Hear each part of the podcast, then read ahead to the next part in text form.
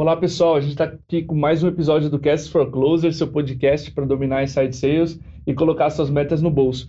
O tema de hoje é técnicas avançadas e a gente vai focar um pouco no spin selling. A gente fez um episódio introdutório com o Eduardo da Oversea Consulting há um bom tempo e como o episódio teve bastante demanda, a gente resolveu trazer mais alguém aqui para falar sobre esse tema. E o nosso convidado é o Felipe Coelho, ele é responsável pela estratégia de go-to-marketing da ABC de Investimentos. E o Felipe tem uma, um background bem legal, vou pedir para ele se apresentar. Felipe, obrigado aí pela presença. Por favor, se apresenta para o pessoal que está tá te ouvindo pela primeira vez aí, de repente.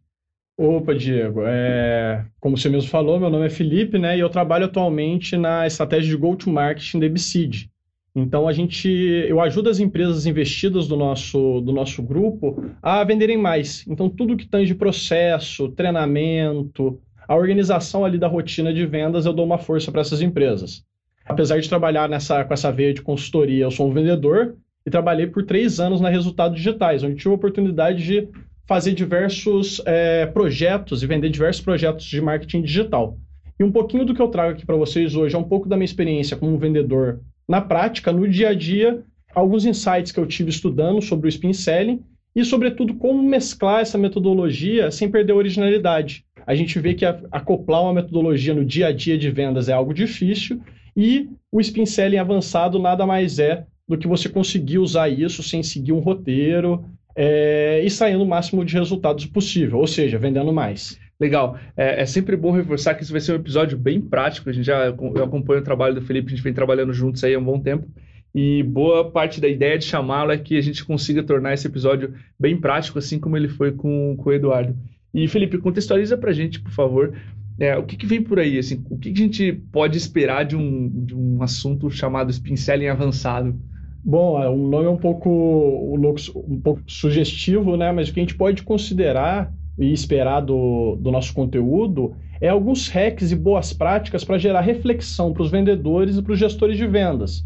O objetivo é que eles consigam, com base nesses insights, melhorarem os pitches de perguntas e, com isso, fechar mais vendas. Uhum. Então, quando a gente fala de uma metodologia de vendas, considerar ela sob uma ótica avançada tem que estar diretamente ligada a vender mais. E o que eu percebo, Diego, é que a maioria das empresas usa o spin como um roteiro. E isso, na verdade, pode mais atrapalhar do que ajudar.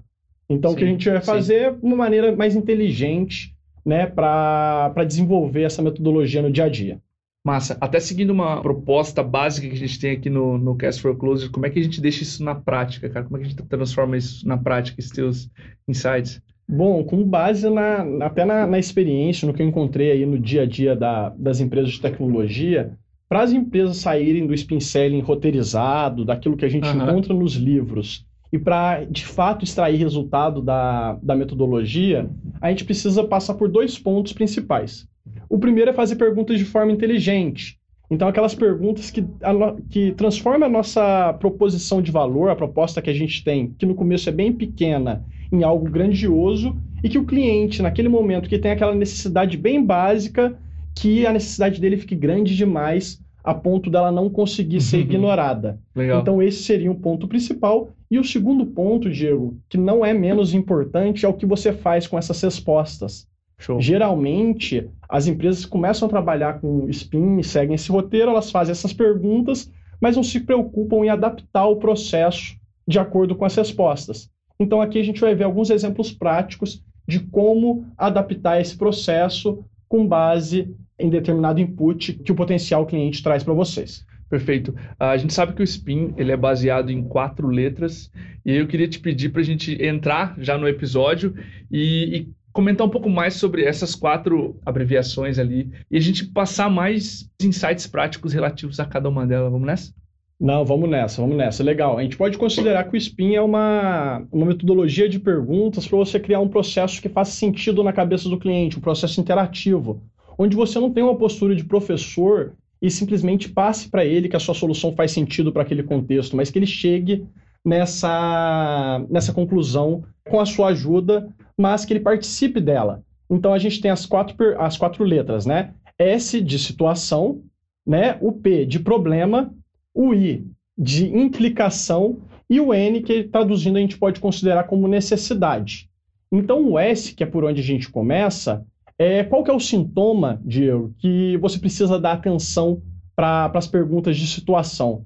O sintoma é quando o, o seu vendedor, né, ou você como vendedor, vai lá e coloca determinado deal, né, determinada oportunidade na sua previsibilidade e chega no final do mês, aquela oportunidade não fecha ou adia e o argumento, qual é o argumento? É, preciso aprovar com meus sócios. Ah, preciso de mais uma aprovação ou preciso de mais tempo porque o meu diretor precisa é, dar uma olhada nessa proposta. Então, por que, que isso acontece, Diego? Porque o pessoal usa as perguntas de situação apenas para criar rapport, para uhum. entrar naquela ligação, e ela tem um potencial muito grande de ser um qualificador. Sim. E isso até fazendo um gancho muito interessante, mais ou menos em 2013, eu participei de um, workshop com o Aaron Ross, onde ele falava, trouxe um slide muito, muito interessante. O que, que ele falou? Que os melhores vendedores não são aqueles que trabalham em maior volume, nem são os mais inteligentes, mas aqueles que balizam o tempo e o esforço de acordo com as oportunidades que chegam até ele. Então ele consegue ler ali o DIO rapidamente e aí determinar como que vai ser esse processo de venda, se ele vai precisar de mais tempo, mais dedicação ou menos. Uhum. E aí a gente percebe até uma, uma relação como com ferramentas de qualificação como a Bunch, por exemplo. Sim, então, sim. como que isso funciona na prática, né? Trazendo para a prática. As empresas, a maioria entra na, na conversa e na, nas perguntas de situação perguntando, né? Opa, tudo bem, né? Qual é seu cargo? Né? Não uhum, na, na é. sequência diretamente, mas pergunta dessa forma. Né? Qual que é o cargo? Qual que é o seu papel aí dentro da, da empresa? E muito para ver a questão de orçamento, de budget, se existe já o orçamento para aquela ferramenta, para aquela solução. Mas isso é muito arriscado, porque no começo da, da conversa, né, da, da call ou da, da reunião de vendas, o orçamento, a proposição de valor só é muito fraca. Então faz muito faz muito sentido a pessoa falar que não tem orçamento para aquilo. Ela se sente à vontade, ela não sabe o tanto que, que vale, ela não entendeu o seu retorno ainda. Uhum. E a autoridade também, ela é muito subjetiva. Então se você aplica uma Band, por exemplo, e, o cara descobre, fala, poxa, eu tenho X reais para gastar com isso, eu sou diretor de marketing, você pode muito bem ir pelo caminho errado. Você pode considerar que aquele orçamento não é nada flexível e considerar que aquela autoridade dele diz muito mais do que de fato ela vai representar no seu processo. Então, como que acontece, né? É, você pode muito bem é, falar com a pessoa e quando ela fala que ela é diretor de vendas, pela metodologia você considerar, poxa, ela é diretora, então o processo vai fluir.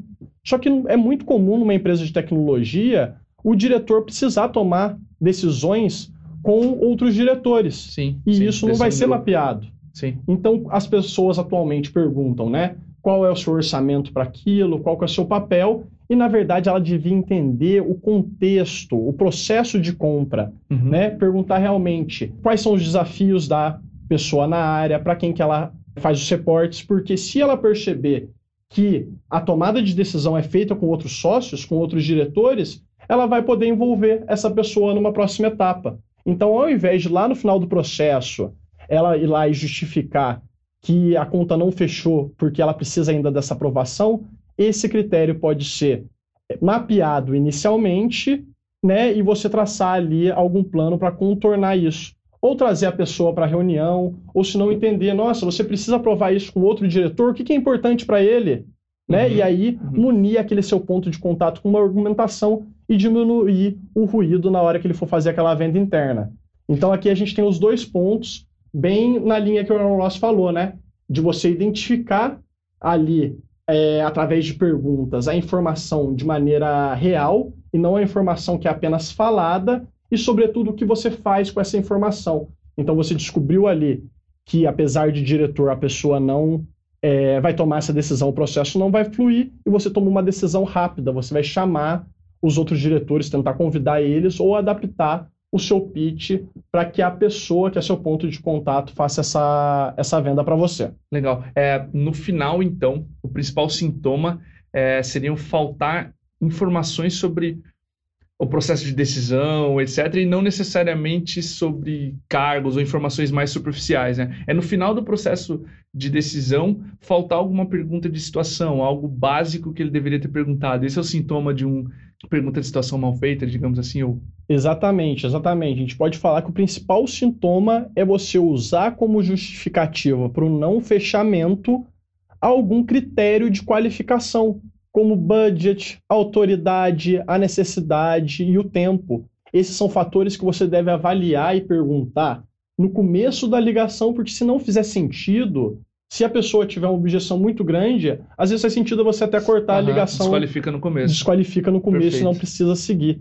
Então, se você tem um volume muito alto de oportunidades perdidas com é, características que podem ser mapeadas no começo, nada mais interessante que trazer essas perguntas para o primeiro momento possível. Legal. E é claro que essas informações é, mais delicadas, como é, orçamento e autoridade, você não pergunta diretamente, né? Então você procura outras formas de perguntar Legal. que é, tragam essas informações e aí você vai conseguir ser até mais assertivo do que perguntar especificamente qual é o orçamento e qual que é o seu cargo. Perfeito. E problemas, cara? Qual que é o sintoma principal de uma ligação, enfim, que, que, não, que não mapeou os problemas que o cliente sente direito? Nossa, essa do problema, Diego, ela é muito comum o vendedor chega no final do mês e fala assim pro gestor: Nossa, mas ele disse que precisava. Uhum. Até eu não entendo porque ele não fechou. Uhum. Então, quando a pessoa tem muita confiança que o cliente vai fechar e ele, na verdade, ele não fecha e às vezes nem dá muita satisfação.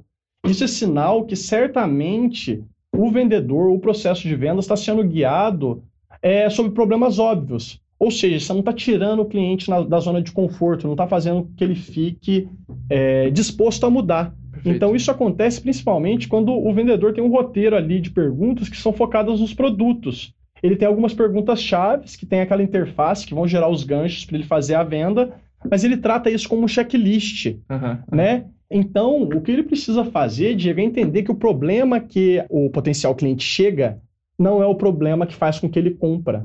Sim. Por quê? Por que, que não é o problema que faz com que ele compre? Porque ele já convive com aquele problema, ele te fala daquele problema é, muito à vontade. Então, por que, que vai fazer ele comprar agora? Né? Por que, que ele vai tomar essa decisão agora? Então, geralmente, quem tem esse problema, ele vai lá, segue essa sequência, faz essas, essas perguntas e acredita que elas são o suficiente. Uhum. E aí, o que, que a gente pode fazer para contornar é, essa situação? É, aqui entra um, um trabalho muito importante, que é o trabalho da pesquisa. Você entender o negócio do seu cliente e no momento das perguntas, não fazer perguntas que, que tangem é, o seu sistema, mas é um verdadeiro diagnóstico. Uhum. Então, é, fazer perguntas certas e amarrá-las para instigar um cliente. Então, vamos ver como que seria na prática e uma melhor maneira de fazer. Se a gente usar um exemplo é, de um vendedor de um CRM que está tentando vender para uma, uma faculdade. Geralmente as perguntas são centralizadas. O vendedor fala mais ou menos assim: Como que você gerencia as oportunidades do seu negócio, as múltiplas oportunidades? Ele espera que o potencial cliente fale que tem um problema de gerenciamento e aí ele já fala que tem a, a solução. Mas se você já pesquisou antes, se você já tem uma experiência com esse tipo de, de cliente, você pode fazer mudar a chave simplesmente mudar para a seguinte forma perguntar para ele assim: geralmente, quando um aluno procura uma universidade privada pela internet, ele encontra também outras opções. Vocês percebem isso aqui na empresa X? Qual que é a importância de fazer e manter o contato com o potencial aluno? Então, Diego, assim, quando a gente fala, às vezes a gente não percebe muito bem essa diferença, mas mudando de maneira simples a pergunta, você conseguiu gerar valor, uhum. né? Você já amarrou ele ali no começo, falando do que você entende um pouquinho do mercado, uma situação até que é, que é óbvia, mas que já faz sentido porque ele se identifica com a situação, e aí você questiona ele a mostrar como que é a situação na prática. Então, quando você pergunta qual que é a importância de manter o contato, você espera que ele reflita e ele entregue essa informação para você. Se ele traz essa informação, se ele consegue concluir aí esse raciocínio, é bem legal que sempre nas perguntas de problema você traga os números que contornem é, essa situação. Perfeito. Então, perguntar, você tem esses números? Você sabe quantos, quantos alunos, potenciais alunos, você deixou de contactar por falta desse primeiro contato? Então, esse é um exemplo simples, né? É Sim. É muito importante que você aplique isso ao seu cotidiano, mas que, sobretudo, faça o cliente viver a situação, falar como ele se sente em relação ao problema. Uhum, né? Uhum, a intenção perfeito. é sempre envolver o cliente em situações que ele passa no dia a dia e até muitas vezes situações que ele não se deu conta, mas como você pesquisou ali antes o segmento, o negócio, e você já é um especialista no que você vende, você vai conseguir fazer essa relação. Então a dica legal aqui é que você faça um diagnóstico né, da, da área que você resolve, da, do processo ali que você resolve, mas que você gaste muito tempo né, é, pesquisando. Depois que você tem uma certa experiência em, em pesquisa, esse processo ele vai ser cada vez mais rápido e você vai conseguir extrair informações relevantes para que o cliente não sinta que você faz aquilo lá com todo mundo, mas uhum, que de fato perfeito. você vai agregar valor naquele diagnóstico, que no mínimo boas ideias você vai trazer para ele. Legal. Uma coisa que, que eu acho que a gente até conversando com o Rui, que é uma coisa que, que a gente está fazendo agora mais na MeTime, é transformar essas perguntas em um diagnóstico de negócio, porque a primeira dor, a mais feia, ele nunca revela de cara, né? Ele nunca te conta aquele problema mais cabeludo, ele te dá um problema superficial e você, com essas informações de negócio, consegue transformar isso uh, num diagnóstico e levantar dores piores ainda e falou, pô, você como é, diretor de vendas, tu você não tem esse domínio de quantas ligações o cara tá fazendo, o que está impactando isso? É, então, é, eu gosto bastante dessa dica. Eu acho que isso ajuda muito a, a melhorar a qualidade da, das perguntas de, de problema. Né? Principalmente que, que, de indicação também depois, né? de implicação, perdão. Com certeza, com certeza. Elas são fundamentais para as perguntas de implicação que vem na sequência, porque uhum. apenas com perguntas de problemas bem feitas você consegue implicar de forma relevante. E, sobretudo, também, Diego, porque quando a gente faz a venda, a gente vai lá e faz, né? 10, 15, 20, às vezes até mais ligações por dia, e a gente desenvolve um processo mental e acaba considerando de maneira natural que a pessoa do outro lado tem uma maturidade parecida. Uhum. Então você fala com ela numa linguagem, fica uma relação muito parecida como um de professor, onde você joga as perguntas e a pessoa do outro lado praticamente concorda em algo óbvio. E aí a gente considera que essa concordância de fato significa que fez sentido para ela. Na uhum. prática não é isso que acontece. Então quando você traz isso para a esfera de negócios, você consegue fazer com que ela dê dimensão, importância e que ela perceba também que aqueles problemas dela têm impacto no negócio e que não são problemas isolados e pontuais. Então é, um, é uma, uma virada de chave bem importante. Perfeito. Vamos passar para a parte de implicação, então, cara. Como é que, como é que são os, os principais sintomas assim de uma de um diagnóstico SPIN que não está fazendo perguntas de implicação direito? Conta um pouquinho para nós aí. Então, o que a gente percebe, as partes de implicação, as perguntas de implicação são as de grande valor né, na metodologia, que é onde você traz algo quantitativo para aquela esfera de negócios que a gente trouxe na, nas perguntas de problema, e os principais sintomas são quando o, o rep chega para o gestor de vendas, né?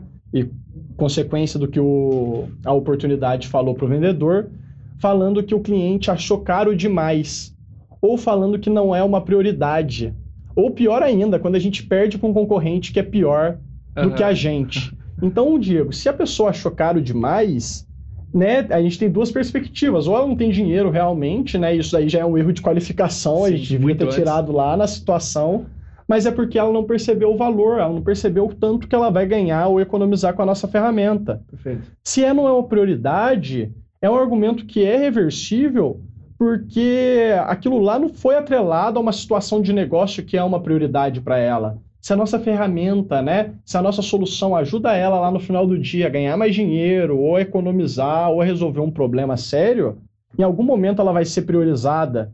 Então é também um, uma objeção que a gente consegue contornar por problemas de, de implicação perder para um concorrente pior, nem se fala então. Isso aí é erro mesmo, né? Quando a gente perde é porque a gente não conseguiu ali identificar a situação e, sobretudo, acoplar a nossa solução naquele contexto. Então, as perguntas de, de implicação são aquelas que criam um senso de urgência e que tornam esses problemas é, muito grandes. Ele tem uma, uma noção desse problema em relação ao tempo, a ponto de ele não conseguir ignorar. Então, o problema lá no começo, que era pequenininho, com as perguntas de implicação eles começam é, a ser maiores. Uhum. Para você fazer perguntas de implicação de forma avançada, você precisa ter envolvido o cliente numa esfera de negócios na etapa anterior, e ela tem muito mais valor se você também tem números, porque aí você consegue quantificar e isso faz muito sentido na cabeça do cliente.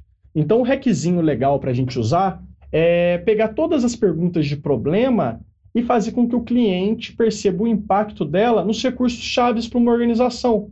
Então, qual que é o impacto disso em tempo, em custo, em recursos uhum. humanos, em autonomia em relação a outras ferramentas ou fornecedores? Por isso, as perguntas de, de problema são fundamentais. Vamos tentar trazer para o caso prático para ver se fica mais, se fica mais claro. Então, é, voltando no, carro, no caso do CRM como, como exemplo.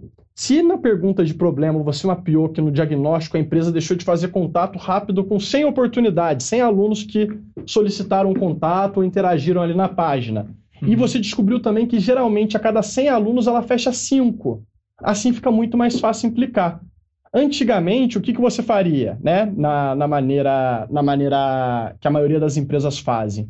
Você perguntaria o que, que aconteceria se você tivesse feito contato rápido com essas oportunidades, esperando que, obviamente, que ela fale, poxa, teria fechado um ou dois negócios. Mas isso é meio até chato de fazer, porque é óbvio, né? É uma pergunta bem óbvia. Sim. Se você estudou, fez a, a, a pesquisa e fez perguntas de, de, de problema relevantes, você pode trazer para é, a seguinte situação. No nosso diagnóstico, você disse que no último mês deixou 100 oportunidades esfriarem por falta do gerenciamento dos contatos.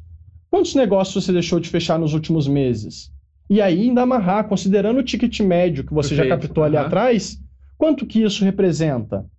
Então, Diego, os exemplos são os mais diversos, mas a regra aqui é que você sempre tem que usar o tempo e esses recursos chaves para dar dimensão para esse problema. Uhum. Então, um exemplo, por exemplo, de autonomia de tempo. Quais atividades você se dedicaria se você tivesse mais, mais tempo e automatizasse determinado processo, quando a sua ferramenta, Legal. a sua solução muda um processo, facilita a vida do seu cliente ali no dia a dia? Quantas horas, quanto custa a sua hora ou a hora da pessoa que faz determinada atividade operacional. Legal. Se você fosse automatizar ela, é, como que você utilizaria essa hora? Você utilizaria ela com uma atividade mais inteligente, mais estratégica? Então, o segredo é sempre pegar um problema da etapa anterior e conseguir fazer essa implicação considerando os recursos e o tempo, para que ela perceba também que se ela deixa um mês, já é ruim. Se ela deixa dois meses sem tomar nenhuma ação, é pior ainda, três meses nem se fala. Então, para ela ter essa consciência em valores, em recursos, e isso de fato vai ajudar a criar um senso de urgência. Legal, eu gosto bastante, como eu te falei ali da, na, nas perguntas de problema. É, já esse link que vira problema e implicação, né? Quando você traz para a zona de, de negócios e fala, beleza, cara, com o teu ticket médio, isso representa 15 mil reais por mês, tá, tá ok por você, é é impossível que a pessoa não se mexa, que é o custo de não se mover, que tu explora muito aqui, né? Então, o custo de não se mover seria tantos mil reais. E aí a pessoa, beleza. Né? Que, que... Com certeza, com certeza, Diego. O mais legal é que a gente percebe que a maioria dos clientes não se dão conta que às vezes o preço que você cobra pela sua solução ou pelo serviço é inferior ao prejuízo que ele, que ele tem no momento. Uhum. E que, ou que ele vai ter se ele não fizer nada. Então, quando você traz essa, sobre a, essas informações sobre é, números, você consegue fazer essa implicação fazer muito mais sentido na cabeça do cliente e ele mesmo percebe isso sozinho. Se você conseguir trazer esses números e trazer essa correlação, perfeito, Fechou. o caminho é, é positivo para o fechamento. Ótimo. E as perguntas de necessidade, já entrando na última abreviação ali, quais são os sintomas e como é que a gente pode fazer melhores perguntas de, de necessidade na tua experiência? As perguntas de necessidade, elas são bem, bem interessantes também. Porque tem gente que faz muito bem as perguntas de problema e de implicação, né? Que são as mais difíceis, né? Na, pelo menos eu considero. Exato. E aí, mesmo assim, não conseguem fechar negócio. E ela tem um sintoma muito característico e que, se aparecer aí na sua empresa, na empresa de quem está ouvindo, pode eh, dar uma observada aqui nas perguntas de, de necessidade, que certamente você vai encontrar um ponto de melhoria. Então, o sintoma, Diego, é quando você vai lá faz aquele diagnóstico excelente, você implica, o cliente percebe aquilo lá, ele fica extremamente desconfortável com aquela situação de continuar assim, mas ele fica tão desconfortável que ele acha que o problema dele é grande demais. Uhum. E que ele primeiro precisa arrumar a casa ou resolver uma série de problemas antes de começar. ou seja, você implicou e o problema dele ficou tão grande, tão grande a ponto de desmotivar ele. Sim. Então, sim. O, a virada de chave para você ser avançado na, nas perguntas de necessidade é conseguir perceber quando não faz mais sentido o clima da reunião ou da qual fica negativo e você mais uma vez vira, vira a chave e transforma esse clima numa experiência positiva. Então, como que você faz isso? Você vende a experiência do usuário. Como que seria a experiência dele, isso através de perguntas, com o problema sendo resolvido e depois de resolvido. Uhum. Então, alguns exemplos, por exemplo, aqui para MeTime. Como seria se você pudesse realizar ligações com apenas um clique? Então, a pessoa vai lá e se visualiza fazendo ligações, e é claro que tem que estar relacionado com um problema que você mapeou antes, né? E aí, aquele problema lá fala, mas como que seria se, ao invés de gastar ali né, 10, 15, 20 minutos somando todas as ligações, se você gastasse um clique ali, uma fração de segundo para fazer, seus vendedores ficariam felizes? Aí você aguarda a resposta, mas você vende para ele essa experiência, vende para ele esse sonho em utilizar. Empresas que têm onboarding ou têm o serviço e têm muito medo, né, de, de oferecer isso quando já tem ali uma recorrência. Né? A gente pode falar assim, nossa, a gente percebe aqui na, na empresa que os clientes têm resultado mais rápido é, se eles tiverem um acompanhamento. A gente percebe ali que quando eles vão sozinho demora X meses para ter resultado, para fazer a implementação, e quando a gente ajuda, em um mês é, a gente já consegue fazer as ativações, as integrações, dar uma orientação estratégica. Como que seria para você se daqui a um mês tivesse tudo organizadinho, esses problemas que você me levantou estivessem parcialmente resolvidos ou encaminhados. Uhum, e aí a pessoa perfeito. que estava com aquele problema lá gigantesco, ela fala, poxa, um mês para resolver, legal. Então é diferente de você simplesmente falar que além da sua recorrência, você tem uma taxa de serviço, você tem uma taxa extra. Uhum. Na verdade, você faz primeiro a pessoa perceber que aquilo lá é importante, como que vai ser a situação dela depois desse período, e aí um bom termômetro na, nas perguntas de necessidade é quando você percebe que a pessoa pede pela proposta. Quando ela fala, poxa, eu quero essa situação, eu quero, faz sentido para mim. E aí fica muito mais factível falar de preço, você fica muito mais à vontade, porque todo aquele processo faz sentido na cabeça do seu potencial cliente. Então, o segredo das perguntas de necessidade é você gerar um clima positivo e fazer perguntas com base numa vivência, utilizando a ferramenta, utilizando o seu, a sua tecnologia, né, o seu serviço e extraindo o resultado que, que você propõe, caso ele faça um, um bom uso e siga ali os passos que você, determina, que você determinou. E só aqui, Diego, uhum. que a gente fala de produto, que a gente entra na esfera de negociação, né? Sim, sim, e um erro. Perfeito. Né? Não adianta você fazer o spin selling, fazer social selling, fazer nenhum tipo de selling, uhum. se você não faz o processo todo de forma estruturada, de uma forma lógica. Então, um erro que muitas empresas cometem também é de oferecer, de entrar na zona de negociação antes. Perceber ali o problema do cliente e já falar, poxa, tem uma solução para resolver isso né? Então é não trabalhar esses problemas de forma inteligente para chegar nesse final do processo de forma natural. Garanto que se a pessoa seguir essas dicas aqui e fazer essa, as adaptações necessárias, apresentar preço, não dar desconto, vai ser uma prática muito mais natural, onde o vendedor não vai ter, não vai ter grandes problemas em, em fazer, né? É, ofertar esse preço ou de não, não dar o desconto. Isso aí vai fluir, porque faz muito sentido para ambos os lados.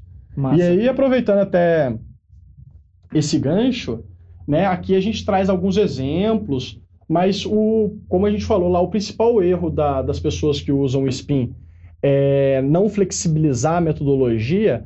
Tudo, todas essas dicas e até o SPIN mesmo, se você não faz uma adaptação, uma aplicação para o seu contexto, para o seu tipo de mercado, ele tem um efeito reverso. Você vende menos, você fica robotizado, você segue um roteiro, você se perde ali no roteiro de tantas perguntas. Perde experiência também, né? De compra ali, no, no caso. Com certeza, com certeza. Agrega muito menos, porque até o cliente, com certeza, ele percebe que aquilo lá é um roteiro e que você está tentando induzir ele para determinado caminho.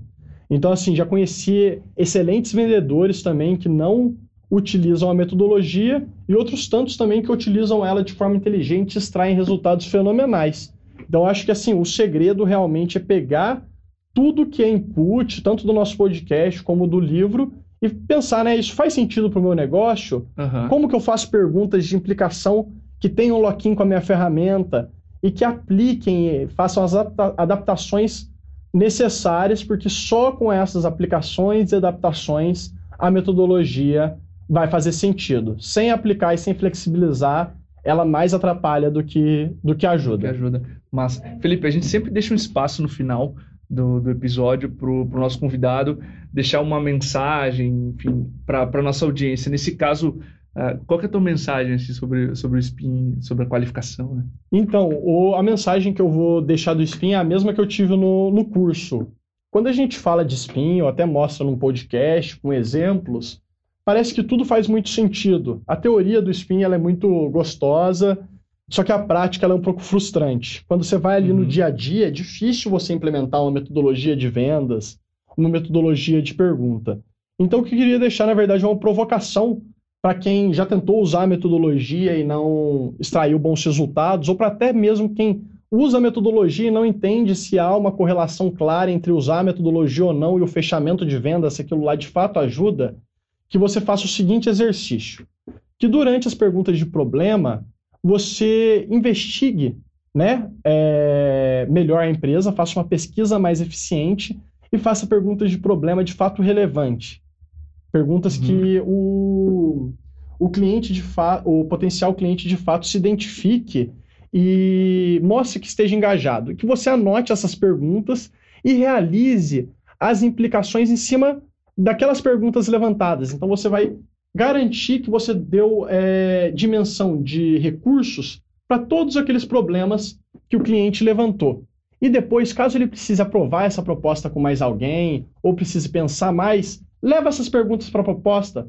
Fala assim: opa, Fulano, como a gente conversou no nosso diagnóstico, aqui são os três principais pontos que a gente levantou. Aqui são os impactos desses pontos né, no seu negócio atualmente e aqui está minha proposta para resolver esses problemas.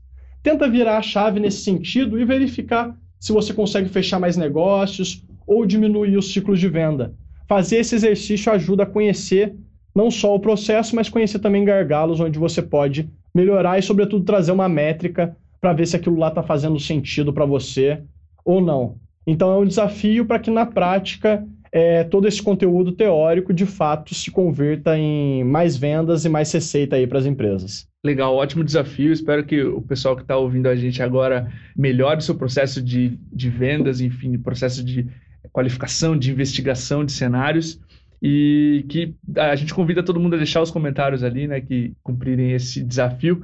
E Felipe, muito obrigado, cara, pela presença. É um prazer ter você nesse primeiro episódio aqui sobre Spin Selling avançado.